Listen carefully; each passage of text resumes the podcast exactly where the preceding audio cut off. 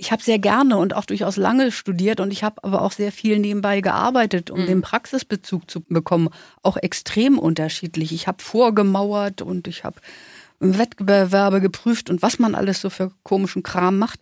Aber äh, man hat ja das alles aufgesogen wie ein Schwamm. Und die Internationalität, das ist ein wahnsinnig bereicherndes Gut, was man natürlich digital überhaupt nicht miterleben kann.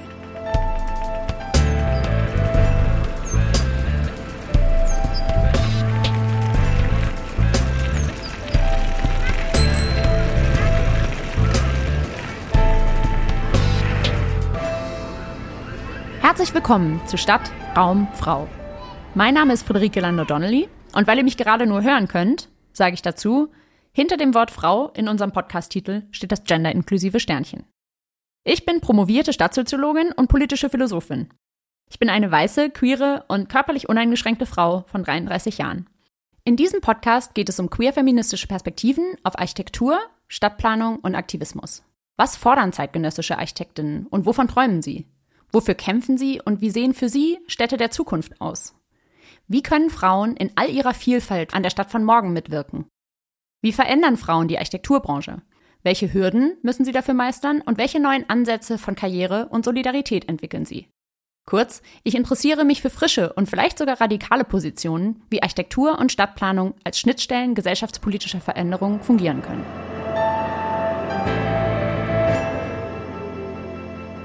In dieser Folge sprechen wir über das Thema Architektur und Bildung bzw. Ausbildung. Welche Werte und Ideale werden im Architekturstudium vermittelt? Warum hält sich das Bild des angeblich solitär arbeitenden Star-Architekten so hartnäckig? Wie hat sich die Ausbildung in den letzten Jahrzehnten verändert? Und welche Rolle spielt die Digitalisierung dabei? Und wie kann das Bilden von feministischen Netzwerken gelingen?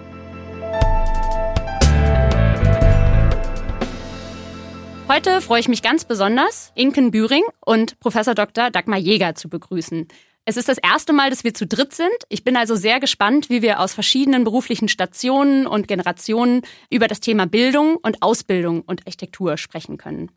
Zunächst möchte ich kurz Inken Büring begrüßen, die heute hier live mit mir im Studio in Berlin ist. Inken ist Architektin und Ministerialrätin außer Dienst aus dem Bundesbauministerium. Herzlich willkommen, liebe Inken. Ja, danke schön für die Einladung.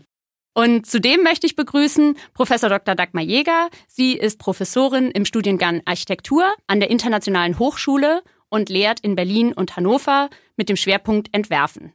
Hallo, liebe Dagmar. Hallo ähm, und vielen Dank für die Einladung. So, ich würde gern das Mikrofon digital an euch überreichen und äh, zuerst einmal dich, liebe Inken, einladen, ein bisschen von dir zu erzählen. Woher kam dein Interesse für Architektur? Ähm, wie fing das alles an? Wie waren deine ersten Schritte in die Berufswelt?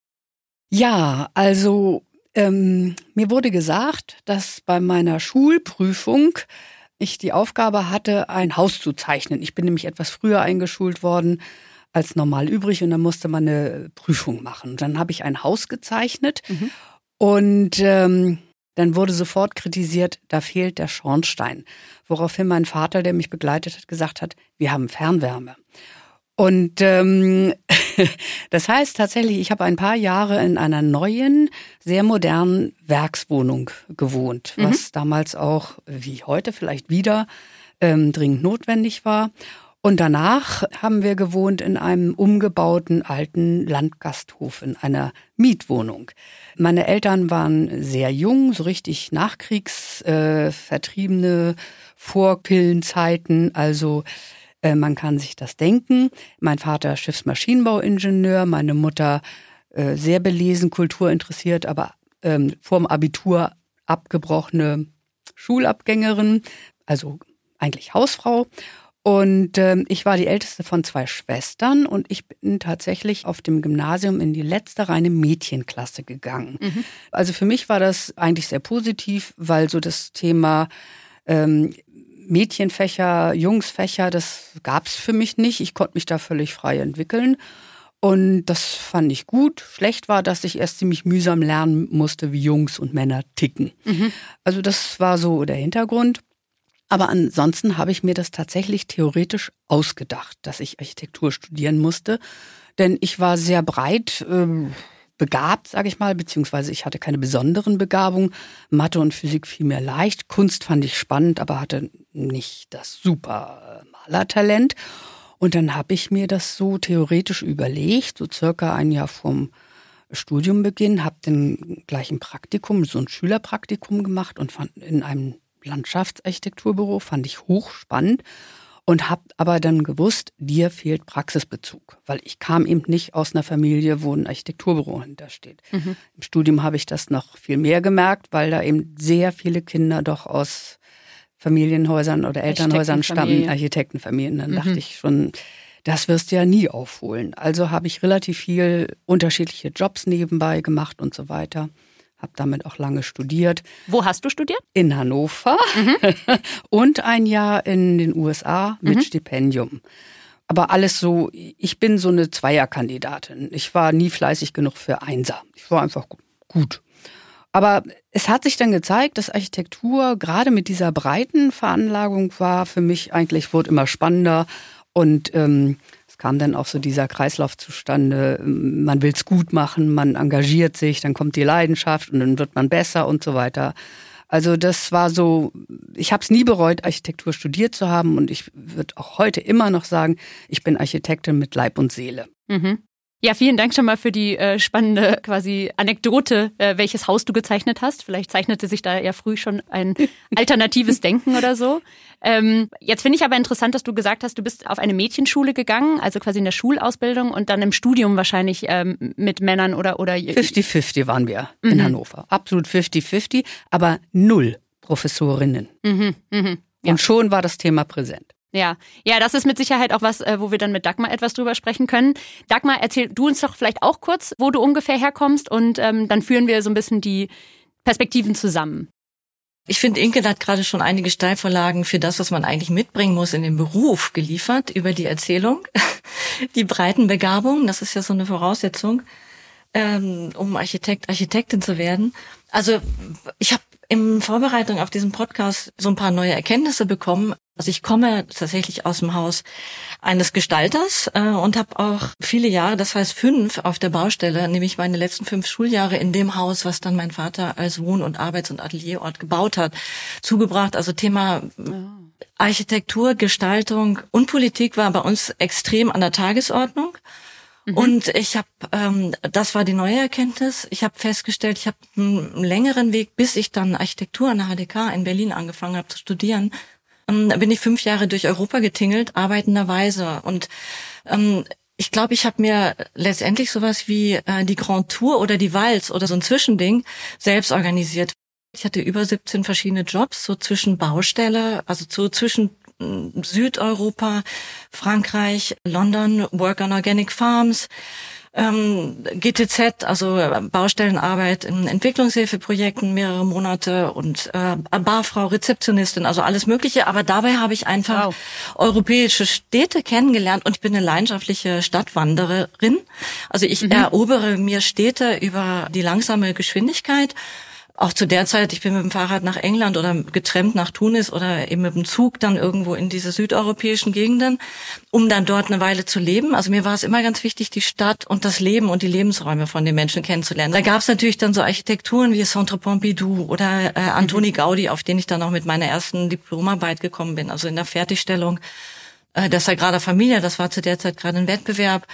Und so Themen, also das ganze Thema Umbauen, Weiterbauen, Transformieren von europäischen Städten, das ist letztendlich ähm, in dieser Zeit verankert. Also das Erleben von der europäischen Stadt und das darin Wirken von tollen Akteuren, die ich da kennengelernt habe. Die Frage, was waren so besondere Momente? Ähm, das, ich denke, als ich das Gebäude von der HDK gesehen habe, wusste ich, hier will ich sein. Das war dieses Gebäude. Wir hatten eine Professorin, Ingeborg Kuhler, die gerade angefangen hatte ich habe an drei Hochschulen studiert und habe letztendlich immer auch so diesen Wechsel, so ein Hin und Her zwischen Praxis, Lernen und mhm. Theorie mhm. gesucht. Ich habe zwei Diplome gemacht, habe aber davor Volkswirtschaft und Romanistik studiert für ein Jahr und dazwischen und währenddessen eigentlich immer gearbeitet. Ja, vielen, vielen Dank. Das klingt nach einem sehr spannenden Lebenslauf mit sehr vielen äh, Bewegungen und sehr vielen äh, Städten und Reisen, die dich geprägt haben. Mich würde tatsächlich jetzt nochmal von euch beiden interessieren, wie so eure Zeit im Studium gewesen ist. Inwiefern da beispielsweise dieses ähm, ja, Frau sein, Architektin werden eine Rolle gespielt hat. Äh, Inken, du hattest es gerade angesprochen, zu deiner Zeit, also äh, frühe 80er, gab es keine weiblichen Professorinnen. Und ja, wie sich das vielleicht auf dich ausgewirkt hat. Hattest du äh, dadurch äh, andere Karrierevorstellungen oder Visionen, Träume, ähm, Ansprüche? Oder ähm, ja, wie hat sich das sozusagen für dich ausgewirkt? Und es würde mich auch von dir, Dagmar, nochmal interessieren, wie beispielsweise die Professorin, die du angesprochen hast, dich geprägt hat sozusagen in deinem eigenen Weg dann. Also ich kann dazu sagen, dass es für mich ehrlich gesagt ein Schock war, als ich festgestellt habe, dass keine einzige Professorin da war. Ja. Denn wir waren eben 50-50 weibliche, männliche Studenten oder Studierende. Entschuldigung, das habe ich alles noch nicht so ganz drauf. Aber das war damit sofort ein Riesenthema und auch bei den Assistenten, das waren Männer, Männer, Männer mhm. mit ähm, unterschiedlich Nase hoch oder Nase in irgendwelche Forschungsarbeiten. Und äh, während des Studiums haben wir den Verein Frauen in Naturwissenschaft und Technik gegründet. Oh wow. Den gibt's sogar heute noch, der ist dann aber mehr für diese Mhm. noch aktiv. Aber mhm. das war ein Riesenthema, wobei mir das vorher nicht so bewusst war. Und ähm, natürlich lief wahnsinnig viel auf der Ebene Sprüche, Sprüche, Sprüche. Und natürlich hat man sich dann da ausprobiert, wie man damit umgeht. Ähm, konsterniertes Schweigen ist dann manchmal tatsächlich auch äh, mhm. eine Hilfe, wenn man nicht sogar schlagfertig antwortet. Das kann aber auch manchmal nach hinten losgehen. Das habe ich auch ein paar Mal gemerkt. Also ich habe mich auf Architektur studieren konzentriert. Aber natürlich war ich gleichzeitig Frau und in dieser ganzen Umgebung. Es waren übrigens Mitte der 70er Jahre. Mhm. Danke fürs Kompliment. da war das hochvirulent. Ja. Ja. Wie war das dann für dich, Dagmar? Dann ähm, präzisier doch du vielleicht kurz, in welchem Zeitraum du studiert hast, wenn du jetzt auch sagst, an drei verschiedenen Hochschulen. Ähm, gib uns mal so eine grobe Hausnummer, damit man das auch ein bisschen zeitgeschichtlich einordnen kann. Also Architektur habe ich 87 an der HDK angefangen und äh, mhm. abgeschlossen in Weißensee, Kunsthochschule in ehemals Ostberlin. 96 und dazwischen aber Haus gebaut, äh, das erste Haus zwischen den beiden Diplomen und äh, also von daher das war mhm. sozusagen so ein Weg, auch wie ich gerade beschrieben habe, hin und her. Ja. Ähm, der waren immer halbe halbe in den Jahrgängen. Mhm. Also das heißt, ich habe statistisch nachgeguckt, zu der Zeit war üblich um die 40 Prozent, ist, heute sind es ja um die 60 Prozent. Ähm, Frau, Weiblicher Anteil. Frauen, ja. Mhm. Studentinnen, genau. Mhm. Also das war recht ausgewogen schon zu meiner Zeit und es gab die ersten Professoren. Man hat aber, ähm, also an der HDK nicht, aber an der Fachhochschule, wo ich dann studiert habe, wurde ich auch mit so ähm, dem Grundriss für die Hausfrau konfrontiert, mit solchen äh, Geschichten.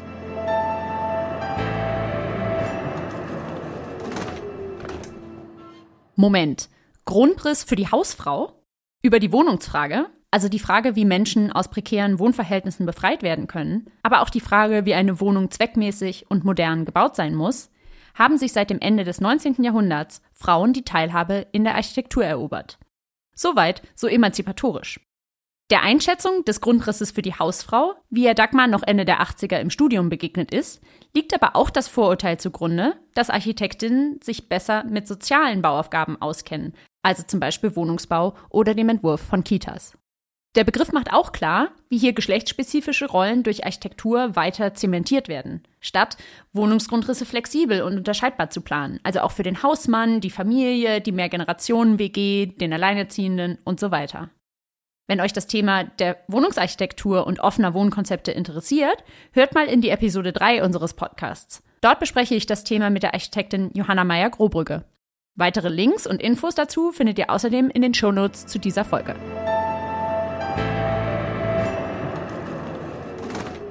Ich habe mir auch früh angefangen, meine Vorbilder zu suchen durch äh, entweder Plattformgründung oder Netzwerkgründung. Also in dem ersten Studium habe ich Bauwelten gegründet, eine Vortragsreihe, die es mhm. auch ganz bis vor kurzem gab.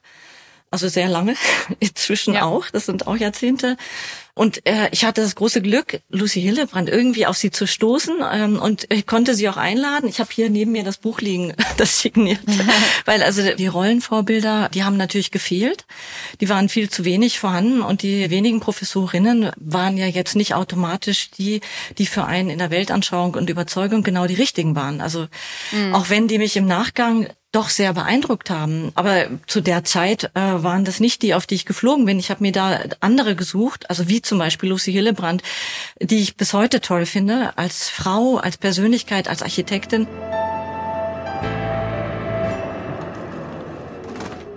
Lucy Hillebrand ist eine der wenigen überregional bekannten Architektinnen des frühen 20. Jahrhunderts.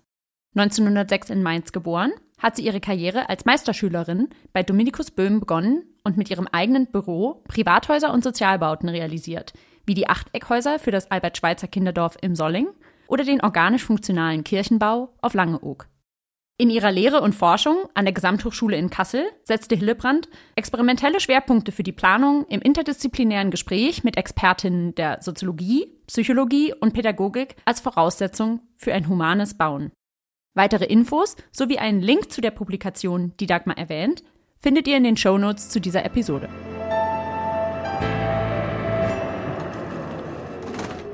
Als ich nach dem zweiten Diplom dann meinen ersten Artikel publizieren konnte. Das war im Gespräch mit Inkenballer über Inkenballer für eine schwedische Architekturzeitschrift, die auch Frauen herausgegeben haben, also MAMA, mhm. Magazine of Metropolitan Architecture, die über Feminine Practices eine Ausgabe gemacht hat.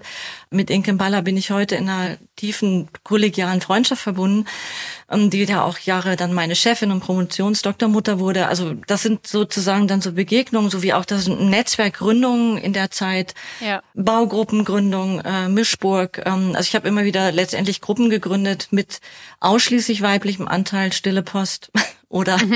einen weiblichen Anteil, der auf jeden Fall nicht unter dem männlichen Anteil lag. Ja, das ist interessant, dass du jetzt berichtest, dass sozusagen aus einzelnen Begegnungen, die sich so durch deinen Lebenslauf gezogen haben, auch ähm, sichtbarere Netzwerke oder Kooperationen, Veröffentlichungen und so weiter ergeben haben. Wie war das bei dir, Inken? Also hast du das Gefühl, in deiner Berufslaufbahn gab es ähm, so frauenbasierte Netzwerke, Allianzen oder ähm, hast du in einer sehr männerdominierten Domäne gekämpft? Also dominiert, was Führungspersönlichkeiten anbelangt, ganz klar Männer dominiert. Wobei man sagen muss, die Arbeitsebene war auch da sehr, sehr, sehr durchmischt, also auch mehr oder minder 50-50. Und insofern konnte man immer gut auch, also nicht nur interdisziplinär in Teams arbeiten, sondern eben auch, sage ich mal, auf der Arbeit im Büro war man eigentlich in Teams, die ähm, gemischt waren, vielleicht sogar ein bisschen frauendominiert. Mhm. Und ich persönlich muss sagen, ich war immer besser im Team als Mutterwind alleine. Mhm. Also beziehungsweise ich konnte immer gut ein Blatt füllen, aber erst in der Diskussion im Team wurde es besser. Und ähm, ein Punkt muss ich noch sagen, als ich angefangen habe zu studieren, da gab es ja noch kein Internet. Ja. Und insofern war das für mich zum Beispiel wirklich eine Erkenntnis und eine Herausforderung, dem auch nachzugehen, dass denn in, eben hinter berühmten Stararchitekten, meine Zeit Robert Venturi, mhm. oft auch eben die zweite Partnerin, die mindestens genauso gut war, Denise Scott Brown steckte. Da musste man erstmal drauf kommen. Ja. Und immerhin, er hat einen Pritzker-Preis gewonnen, mhm. sie nicht. Also ja. solche Sachen auch Grete Schütte-Lihotzky musste man erstmal finden oder ein Professor von mir, Städtebauprofessor Spengelin, so ein Name. Ja, aber es war Ingeborg Spengelin, die das Büro führte und die haben alles zusammen gemacht und die hat das Büro nicht als Buchhalterin und Sekretärin geführt, sondern die war eine brillante Architektin.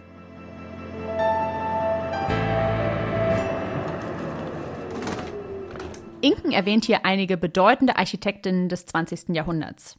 Denise Scott Brown ist eine der großen VertreterInnen der postmodernen Architektur. Sie ist Stadtplanerin und Architekturtheoretikerin. Sie wurde 1931 in Südafrika geboren und war Dozentin an verschiedenen US-amerikanischen Universitäten, unter anderem in Berkeley. Mit ihrem Architekturbüro Venturi, Scott Brown and Associates realisierte sie zahlreiche maßgebende Bauprojekte. Dass Robert Venturi den renommierten Pritzker Architekturpreis 1991 alleine erhielt und Scott Brown nicht ausgezeichnet wurde, ist ein Skandal. Aus Protest nahm sie damals nicht an der Preisverleihung teil. Denise Scott Brown thematisierte den Sexismus in der Architektur auch immer wieder explizit und veröffentlichte 1989 ihr Essay Room at the Top: Sexism and the Star System in Architecture. Ingeborg Spengelin wurde 1923 in Brasilien geboren und gründete 1949 ihr eigenes Architekturbüro in Hamburg, in das später auch ihr Mann mit einstieg. Gemeinsam realisierten sie viele Projekte im Bereich der Stadtplanung darunter 1966 in Hamburg die bemerkenswerte Wohnsiedlung Holsteiner Chaussee, die mit Gartenhofhäusern, Einfamilienhäusern, Wohnungen für kleine und große Familien, aber auch Wohnungen für Alleinlebende den Anforderungen verschiedenster Lebensentwürfe gerecht wurde.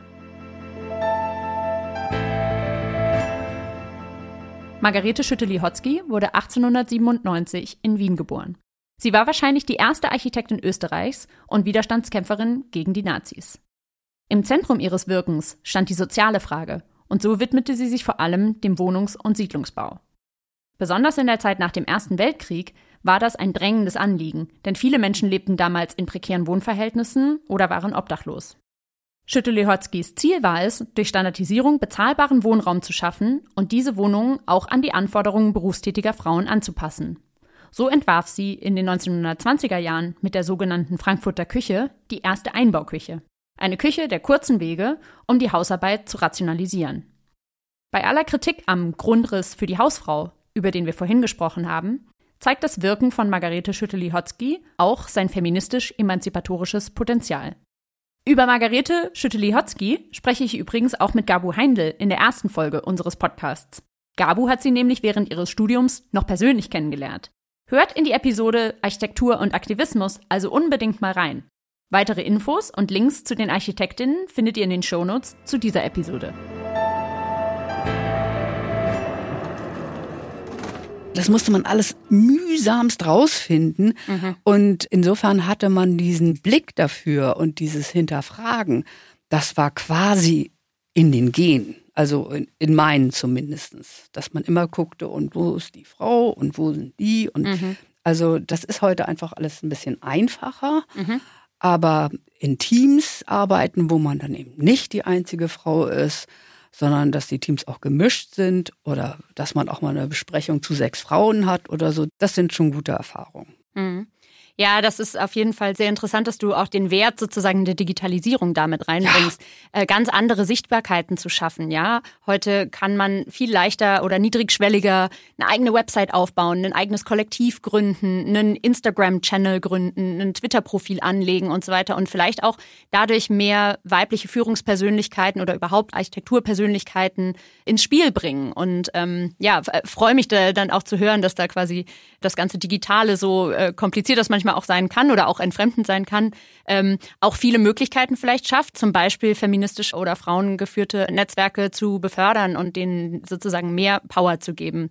Ähm, ja, jetzt mal spontan gefragt, Dagmar, spielt das für dich auch eine Rolle? Du hast ja erzählt, du bist ähm, in deinen frühen Jahren viel rumgereist durch europäische Städte, also hast selber sozusagen dich bewegt. Ähm, wie ist das jetzt heute mit deiner europäischen Netzwerkpflege? Spielt da auch das Digitale, das quasi leicht zugängliche eine große Rolle oder ist es förderlich? Ich bin, bin damit sozusagen im Architekturstudium groß geworden, äh, vom ersten Semester an also ist so ein bisschen ein eigenes Thema bei uns, weil das natürlich ziemlich wichtig ist und ziemlich zentral. Und wir als Ingenieure und Architektinnen, Ingenieurinnen, wir integrieren sowieso alles, was geht und was sinnvoll ist. Aber dass das automatisch dazu führt, dass Frauen sichtbarer und Architektinnen sichtbarer im Beruf werden, nein, glaube ich nicht. Wir haben in Berlin sechs Prozent selbstständige äh, Architektinnen angemeldet. Also ich glaube, da kann man sich noch nicht zurücklehnen und sagen, alles prima.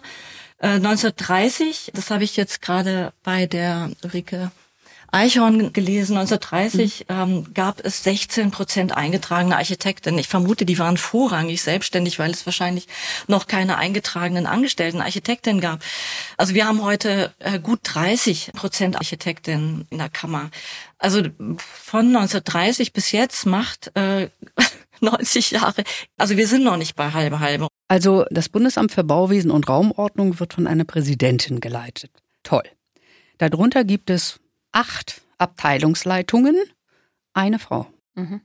Universitäre Lehrstühle sechs Prozent, weiblicher Lehrstühle in der Architektur. Mhm. Das ist eine aktuelle Zahl auch und 14 Prozent Lehrende an allen Hochschulen in der Summe. 14 Prozent, ja. In der Architektur. Und wir haben nach wie vor eine männerdominierte Branche.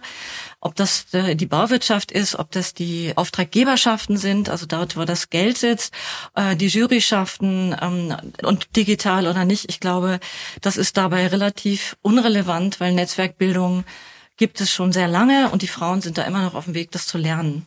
Also das kann ich nur bestätigen. Ähm, die Digitalisierung erleichtert vieles, aber ersetzt natürlich überhaupt gar nicht das Reisen und Erleben von Städten und Klar. selber gucken. Und ich bin auch viel gereist. Wir haben eben nicht ein Reihenhaus abgestottert, sondern sind halt auch mit meinen Eltern viel gereist und hinterher auch.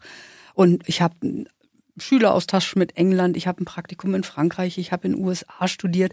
Also ich finde es wichtig, dass man sich eben in fremde Kulturen auch ein bisschen einlebt, vielleicht Minimum drei Monate oder so, damit man sie auch äh, beurteilen kann, Lehren draus ziehen kann und so weiter.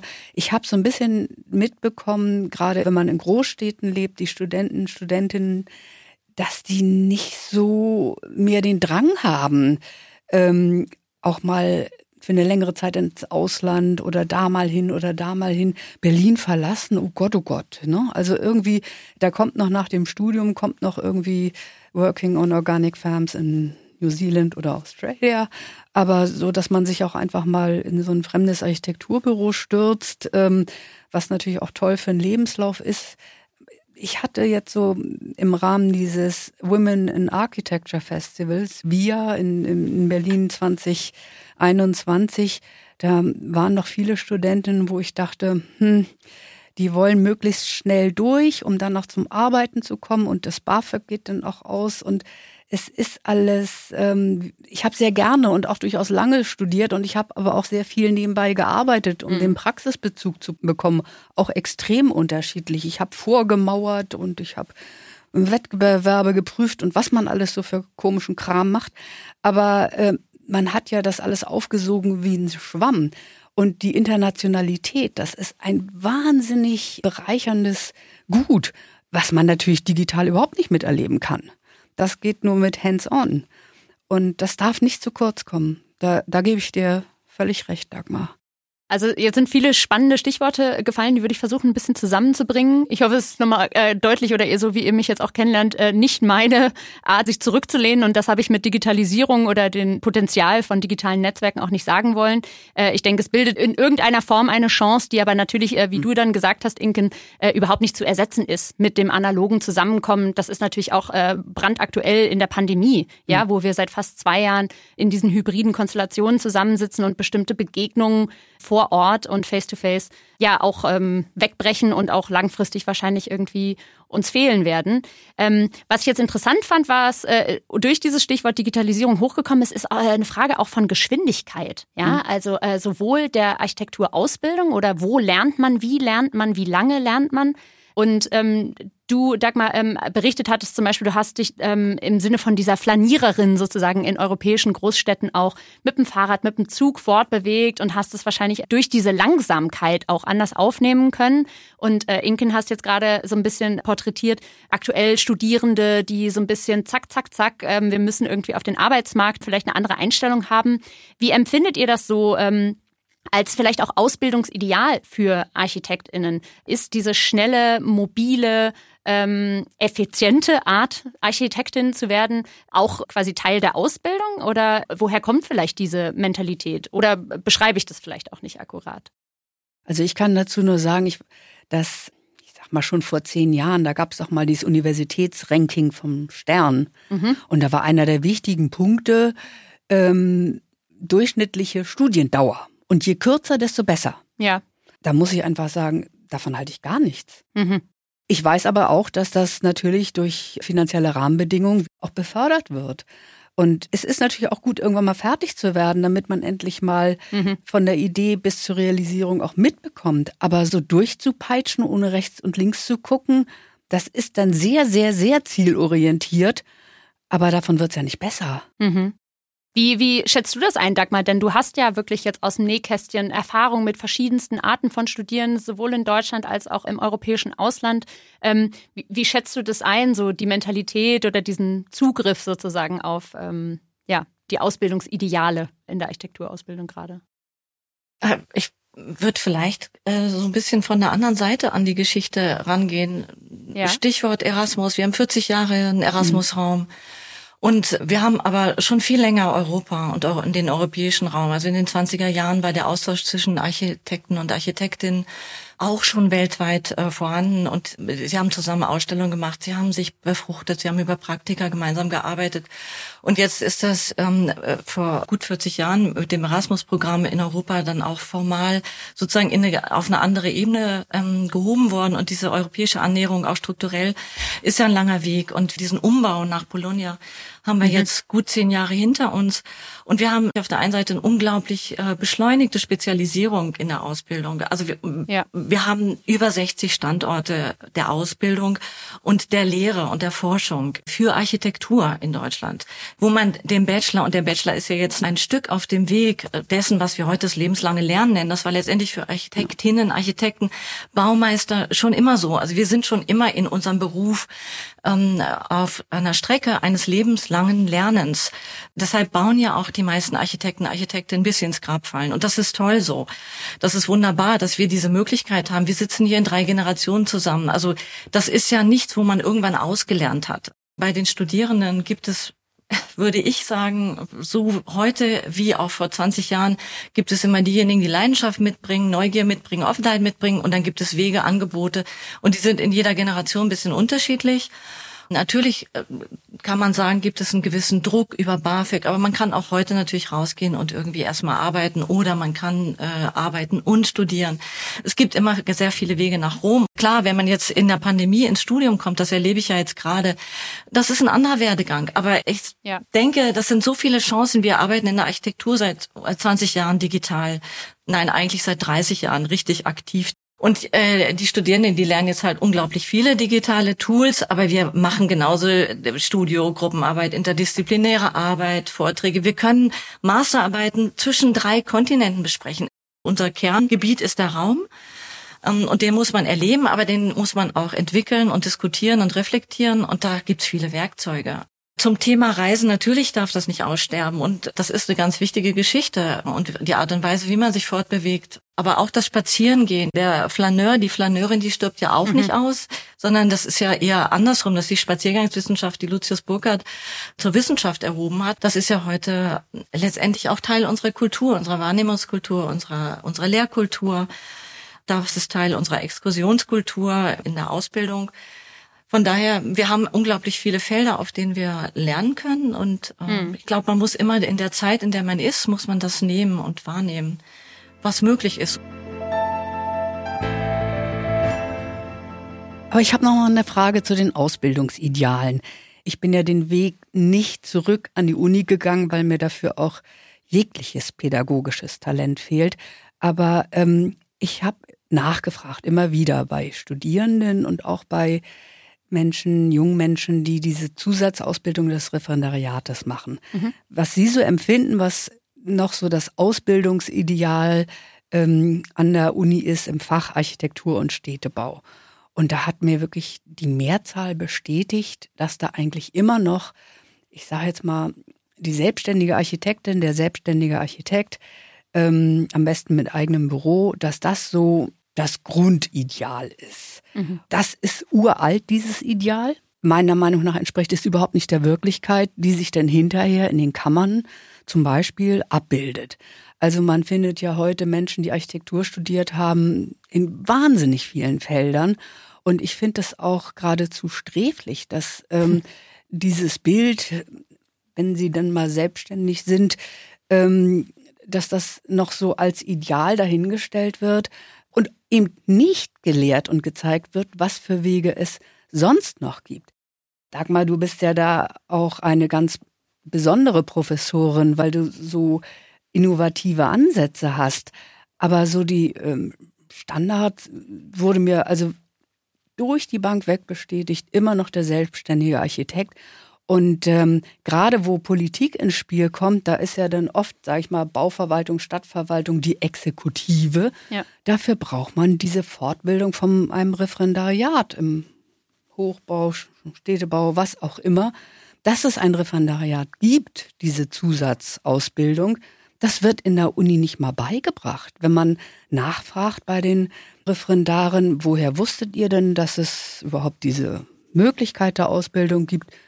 Die sagen denn ja, mein Onkel hat mir davon erzählt. Also das ist teilweise Mund-zu-Mund-Propaganda. Mhm. Also zum Beispiel auch im Bauministerium. Da kommt man eigentlich nur an leitende Position, wenn man dieses Referendariat hat. Und das gilt eben auch für viele andere Bereiche, dass man sich nicht im Verwaltungsdickicht verläuft, sondern dass man zusätzlich zu seinen ganzen fachlichen Qualitäten auch noch so ein paar Verwaltungsqualitäten hm. mitbringt. Ne? Auch ein Handwerkszeug der anderen Art. Vielleicht. Das ist ein Handwerkszeug ja. der anderen Art. Aber mhm. davon wird also wirklich in wahnsinnig vielen Universitäten nicht mal was erwähnt. Finde ich ganz sträflich. Dagmar, wie stehst du dazu? Hast du das Gefühl, diese ähm, Berufslaufbahn oder dieses Ziel sozusagen des Architekturstudiums ist so eng gefasst? Oder was hast du auch für Erfahrungen gemacht mit interdisziplinären Zusammenarbeiten oder eben der Etablierung einer anderen Kultur von äh, Architekturausbildung? Also ähm, ja, das insgesamt praxisorientierter, sozialer oder ähm, so zu sehen. Wir haben eine unglaublich vielfältige Ausbildungslandschaft und eine Lehrlandschaft und eine Forschungslandschaft. Das einfach zuerst. Die Frage ist, wie sich natürlich bestimmte berufliche Wege verändern. Und das ist sicher auch eine Frage, die nicht so schnell geht, genauso wie Paradigmen sich nicht so schnell verändern.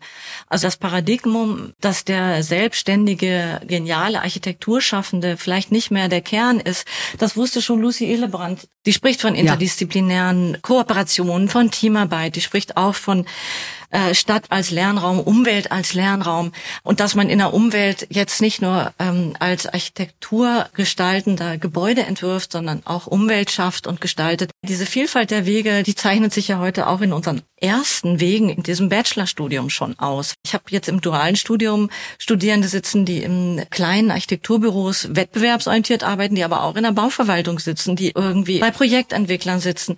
Das sind Studierende, die letztendlich mit ganz unterschiedlichen Parallelen Paralleluniversen ins Berufsleben losgehen und dabei aber gleichzeitig sich gegenseitig unglaublich befruchten, was ich ganz toll finde. Also ich denke, man kann für sich selbst äh, Dinge entdecken und die laufen natürlich unterschiedlich. Aber Inken, du hast ja auch gesagt, irgendwie du hast deinen Weg unglaublich gemacht. Du bist nicht in der Architektur groß geworden als Kind und hast deinen Weg auch gefunden. Also ich finde, es ist ja extrem wichtig, dass junge Leute irgendwie auf ihre Intuition ab und zu auch mal hören so wie sie natürlich irgendwie rausgucken aus ihren Blasen. Und das ist ganz egal, ob eine digitale, analoge oder eine Freundesblase und Freundinnenblase. Also man muss immer wieder Blasen verlassen, damit man irgendwie neue Horizonte sich erobert. Aber dann ist vielleicht ähm, der gemessene Anteil an selbstständigen Architektinnen in den Kammern auch nicht der richtige Maßstab. Genau, es wird weniger aussagekräftig vielleicht, weil genau. durch die Vielfalt der Wege, die Dagmar jetzt so schön beschreibt, im Grunde genommen eine größere äh, Verunsicherung oder eine Destabilisierung sozusagen von diesem Architektenbild oder auch von Architektur als Praxis, vielleicht auch als äh, politischer Praxis, ähm, ja, mehr Raum einnimmt und dadurch ein insgesamt heterogeneres Feld und eine heterogenere Gestalt oder Erscheinungsform sozusagen von was und wer Architektur ist und es macht, äh, mit sich bringt. Ich finde das ganz schön, dass aus dieser Vielfalt dann quasi so Nebenwirkungen kommen von, ähm, es wird unübersichtlicher, aber es gibt neue Möglichkeiten, es gibt neue Kombinationen, es gibt neue ähm, Querverbindungen und so weiter. Und da würde ich vielleicht auch gerne im Kontext von diesem Podcast, der sich äh, explizit um Frauen in all ihrer Vielfalt dreht, nochmal fragen wollen, inwiefern Frauen oder weibliche Biografien da vielleicht auch ihren extra Beitrag leisten. Also ähm, macht es vielleicht einen Unterschied, ob man Frau ist und sich dann in diesem Feld der Architektur ähm, rumnavigiert. Also worauf kommt man dann als Ideen oder was äh, sind vielleicht auch dadurch für Alternativen irgendwie am Horizont zu sehen? Ich glaube, dass in der Öffentlichkeit, so in der allgemeinen Öffentlichkeit, das Bild oder die Wahrnehmung durchaus anders ist als so im universitären Umfeld. Also in meiner großen Familie ist das Bild noch fest geprägt. Also Architekten sind Männer und das von den Star-Architekten geprägte Medien Bild, was da so vermittelt wird, das finden die Medien ja toll mit dem Stararchitekt, das ist schon relativ fest verankert, wobei das grundfalsch ist. Kein Stararchitekt macht irgendwas alleine mhm. und äh, alle arbeiten sie im Team. Also das ist wirklich ein völlig verqueres Bild. Da muss man auch von wegkommen. Also mhm. dieser und dieser Wandel äh, braucht aber irgendwie seine Zeit und vielleicht auch, und, wie wir es jetzt sagen, in unserem äh, Kontext verschiedene Generationen. Ja, verschiedene Generationen, aber auch ganz klar mediale Unterstützung mhm. und alle müssen drauf achten, äh, weil wenn immer Stararchitekt Geri hat einen neuen Turm in Frankreich gebaut. So ein Quatsch. Der hat ihn nicht mal alleine entworfen. Der hat auch Wasser und Heizung. Das hat er nie entworfen. Er hat ihn auch nicht gebaut. Hat er auch im Team gemacht. Also das ist einfach falsch, verkauft sich aber gut. Und sagen wir mal so, die, die Stararchitekten, die es gibt, die genießen es auch.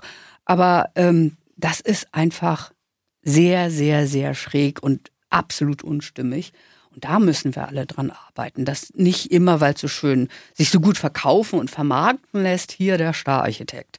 Und das mag eine Generationenfrage sein, aber in der öffentlichen Wahrnehmung sind die Stararchitekten da und die sind alle männlich, nachdem Sahadi tot ist.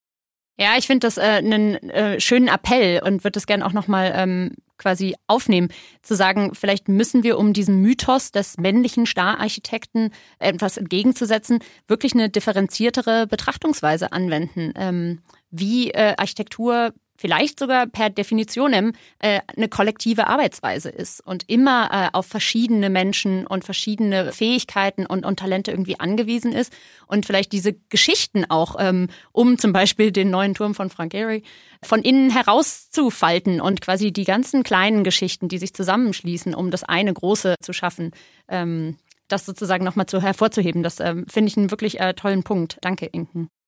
Also direkt auf dieses Thema Stararchitekt ähm, geantwortet. Ich glaube, das ist einfach ein gesellschaftliches Thema und das ist kein architekturspezifisches Thema, dass sich die Gesellschaft gerne auf einzelne Persönlichkeiten konzentriert und die sind in der Regel männlich, wenn sie was Besonderes hervorgebracht haben. Das ist kein Einzelfenomen in der Architektur. Und, und die, dass die Architektur, wenn es darum sich dreht, besondere ähm, besondere Räume zu schaffen, dass das eine Teamangelegenheit ist. Das hat schon Gropius gemacht, als er in die USA emigriert ist und dort seine erste Gruppe gegründet hat. Also das Thema Gruppen und kollektive Schaffensprozesse ist jetzt kein neues Thema. Das Kollektive, das Interdisziplinäre ist ein Thema, äh, was wahrscheinlich den modernen und die modernen Architektinnen auszeichnet, als eine Schaffensrealität. Wie die Gesellschaft das wahrnimmt und wie die Sichtbarkeit äh, deutlich wird, das ist eine andere Geschichte. Und da machen alle, auch ich, auf meinem eigenen biografischen Weg, man geht da den Weg, der möglich ist. Und das ist irgendwie so ein Stück Mitarbeiten an der Sichtbarkeit, weil die Sichtbarkeit hat was mit Konventionen zu tun, mit konventionalisierten. Also das ist ja ein großes Problem für Architektinnen, das sichtbar werden. Ähm, ja. Weil wir haben jetzt gerade wieder eine äh, Frauen in der Architekturpublikation äh, von Ursula Schwitala, die gut ist, die einen super Status quo herstellt. Ich habe hier äh, drei Generationen an Architektinnenpublikationen. Das sind als Sammelpublikationen so, sowie auch die Sammelausstellung im Deutschen Architekturmuseum zu Architektinnen. Also keine monografischen Ausstellungen über große Persönlichkeiten, sondern Sammelausstellungen unter dem Label Architektin. Also das ist jetzt eher so ein Problem, was uns die Gesellschaft aufbürdet. Also innerhalb der Disziplin, glaube ich, gibt es eine ganz andere Realität. Das hast du ja auch beschrieben, Inken. Ja. Und da sind wir hier drei Generationen und wir haben alle drei Teamarbeit erlebt, als was Normales und als was, was wir initiieren und als ein Teil von unserer Berufsrealität. Architektur selbst, also äh, früher Neubau, heute das Bauen im Bestand und das Umbauen, das sind ja Aufgaben, an denen sehr viele beteiligt sind, aber der oder die Architektin, das ist ja eine im Spiel von ganz vielen unterschiedlichen Disziplinen und das werden ja auch immer mehr. Aber wer ist der oder diejenige, die tatsächlich Architektur gestaltet? Das ist natürlich so die Frage, wer solche Prozesse gestaltet. Und das sind ja so Aushandlungsprozesse in der Gesellschaft. Wenn sich neue Disziplinen rausdestillieren, allein in den letzten 20 Jahren sind so viele neue am Bau und an den Prozessen Beteiligte in, ja. in die Welt gerufen worden. Und das ist auf der einen Seite ganz toll und ganz fantastisch, weil ja auch immer mehr Wissen entsteht. Apropos, äh, da ist die Digitalisierung nur ein Werkzeug, die das ein Stück beschleunigt, dass man, um Wissen zu erreichen, zu bekommen, irgendwie oft seinen Schreibtisch nicht mehr verlassen muss. Auf der anderen Seite ist die Halbwertszeit von Wissen irgendwie viel kürzer geworden. Und äh, deshalb müssen wir neue Tools lernen in der Ausbildung. Also das Thema äh, Entschulung von, von, von Hochschulwissensvermittlung, das Thema äh, mit Wissen umgehen, Transferkompetenzen, also das Anwenden mhm. und Übersetzen von Wissen. Das sind so Themen, finde ich, die in das Ideal von Ausbildung auch reingehören. Ja. Und natürlich haben wir jetzt in diesem ähm, Feld, wo du jetzt auch beschreibst, immer wieder diesen Begriff der Werkzeuge, die sich vervielfältigen, die durchs Digitale exponentiell wachsen und, und sich immer weiterentwickeln ähm, bleibt wahrscheinlich auch die Frage, welche Anordnung oder welche Auswahl von diesen vielen Werkzeugen und Wegen, die uns zur Verfügung stellen, nehmen wir dann sozusagen für eine zukunftsorientierte Architekturausbildung auch an die Hand? Und wie verändern sich dann vielleicht langsam, aber sicher Werte? Vielleicht verändert sich dann eben auch die Bedeutung des Kollektiven in der Architektur. Wie du gesagt hast, natürlich ist das nichts Neues, aber ähm, es bedeutet immer wieder was anderes. Vielleicht beispielsweise im globalisierten, ähm, im, im pandemischen Zeitalter. Die nächste Folge, die ich mit der äh, Architektin Julia Heinemann durchführen würde, wendet sich dem Thema Architektur und Gefühle zu. Also ähm, mhm. ganz explizit gefragt, welche Rolle spielen Affekte, äh, Atmosphären, Gefühle eben äh, im Bauen, ähm, sowohl ähm, Neubau als auch im Bestand. Es hat sich was getan. Also auch bei diesem New European Bauhaus ja. wird ja inzwischen von Ästhetik und so weiter gesprochen. Und ähm, ich habe eigentlich damals noch gelernt nach dem Motto, das Argument, das ist aber schöner, zählt nicht nach dem Motto, warum ist es schön? Sind es die Proportionen? Warum empfindest du es als schön? Sind es die Farbe? Ist es die Haptik und so weiter? Und erst über dieser Analyse, warum finde ich persönlich das schöner, ähm, hatte man Mittel, das auch auf andere Situationen zu übertragen. Mhm. Ich finde, das war ganz schön, wie du das gerade dargestellt hast, Inken, weil das ist das, was ich unter Objektivierung von Kriterien, die ja äh, emotionale, atmosphärische, ganzheitliche Kriterien, die auf uns wirken sind.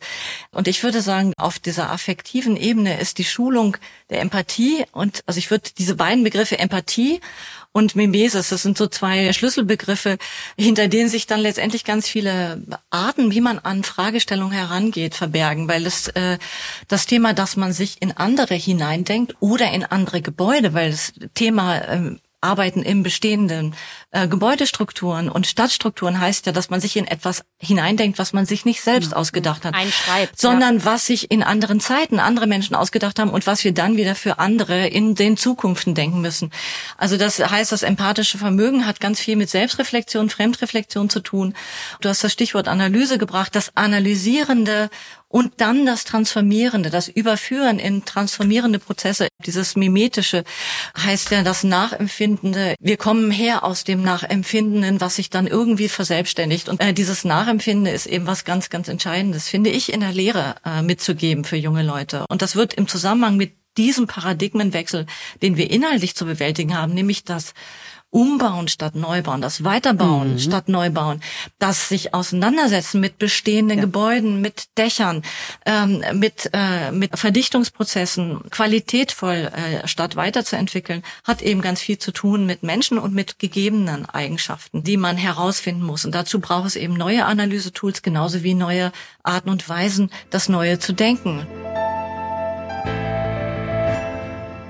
Ja, liebe Dagmar, liebe Inken, vielen, vielen Dank für euren ganzen Input, für eure Anekdoten, ähm, Erzählungen darüber, wie du dir Inken schon im Kindesalter ein Haus vielleicht anders vorgestellt hast, als das deine Lehrer so gesehen haben. Dagmar, ich fand es äh, wahnsinnig faszinierend und inspirierend zu hören, wie viel du durchs Reisen gelernt hast und ähm, durch das äh, Flanieren durch europäische Großstädte einen anderen Zugriff auf ja das äh, lebenslange Lernen irgendwie äh, gewonnen hast, der dich heute auch als Professorin noch prägt. Ich fand unsere Diskussion sehr spannend ähm, über die Rolle der Digitalisierung. Auch wenn wir da jetzt bestimmt nur an der Oberfläche gekratzt haben, wird deutlich, Digitalisierung gibt vielleicht auch gerade Architektinnen und weiblich identifizierten Architekturschaffenden äh, Möglichkeiten zur Vernetzung, obwohl solche Netzwerke, die digital entstehen oder Sichtbarkeiten, die digital entstehen, nie ersetzt werden können durch das Analoge, durch das tatsächliche sich begegnen im Raum. Ich fand auch interessant die Frage von dem Spannungsfeld zwischen Spezialisierung und etwas generellerem oder etwas breiterem Schauen ähm, in die Welt. Auch das Stichwort äh, der Interdisziplinarität, also ähm, welche Bezugsfelder, welche, ja, welche Lernfelder nehmen wir auch noch mit ran, um gute Architektinnen zu werden. Ähm, ich fand es interessant, wie ihr auch erzählt habt, wie ihr mit diesem nach wie vor teilweise männlich dominierten Feld umgegangen seid. Äh, Inken hat äh, Begriffe wie Schlagfertigkeit oder das strategische Schweigen angesprochen. Ähm, da habe ich das Gefühl, können wir auch viele Jahre später vielleicht uns noch wieder drin finden. Was ich gerne aus unserem Gespräch noch mitnehmen möchte, ist den Wert von Vielfalt anerkennen. Also wie heterogen und unterschiedlich die Biografien sein können, wie man Architektin wird oder wie man Architektur macht. Also dass es sozusagen die kreativsten Kombinationen gibt, ähm, die sich entweder mit Naturwissenschaften, Technik, Ästhetik, Design ähm, irgendwie kreuzen und ja, vielleicht dem Mythos des äh, schöpfenden Star-Architekten, der dann meistens auch ein Mann ist, irgendwie langsam aber sicher ähm, ein bisschen die Stirn bieten und dieses Ideal oder eben diesen Mythos ein bisschen destabilisieren. Vielen Dank für dieses intergenerationale Gespräch. Vielen Dank, liebe Inken und liebe Dagmar. Ähm, ich wünsche euch beiden viel Gesundheit, Energie und Freude für das neue Jahr und habe mich sehr gefreut, dass ihr heute Zeit hattet. Wenn ihr mehr über die Arbeit von Inken Büring, Dagmar Jäger und die Themen der heutigen Episode erfahren wollt, schaut doch mal in die Show Notes. Dort findet ihr eine Menge spannende Infos und Links. In der Mediathek von Dreisat ist außerdem noch bis September dieses Jahres die Architektinnen-Doku Frauen bauen verfügbar. Dort kommt unter anderem auch Inken zu Wort. In der nächsten Folge geht es um das Thema Architektur und Gefühle. Wie wirken verschiedene Räume auf uns? Welche Gefühle lösen sie in uns aus? Wie sehen beispielsweise Räume aus, die uns Angst machen? Und in welchen Räumen können wir uns ganz frei fühlen und entfalten? Am Ende ist Architektur wie ein Elternteil, wie ein Vater, der einen an die Hand nimmt und zeigt, wo es lang geht. Und äh, wir haben immer zwei Eltern, Mutter und Vater. Und ich glaube, eine richtig gute Architektur ist beides. Sowohl Vater als auch Mutter. Das heißt, es braucht auch Räume der bedingungslosen Gefühlslage. Das heißt, ich muss jetzt nicht immer ähm, stringent diesen Flur lang gehen oder ich muss mich so und so verhalten, weil es mir die Räume vorgeben, sondern ich brauche auch Räume, wo ich ich selbst sein kann oder wo ich mich selber erstmal erleben kann oder erfinden kann. Ich bin Friederike Lander-Donnelly und ich freue mich sehr, wenn ihr beim nächsten Mal wieder mit dabei seid. In der Zwischenzeit könnt ihr den Podcast kostenlos abonnieren. Wenn er euch gefallen hat, freue ich mich, wenn ihr ihn in der App eurer Wahl bewertet oder gerne auch weiterempfehlt. Bis dahin. Stadt, Raum, Frau ist ein Podcast von Argon Lab. Produzentin Johanna Beere. Autorin und Moderatorin Friederike Landau-Donnelly. Redaktion und Produktion Sabine Reichelt. Schnitt, Sounddesign und Musik Joscha Grunewald. Studio We Are Producers Berlin. Grafik Konstantin Gramalla.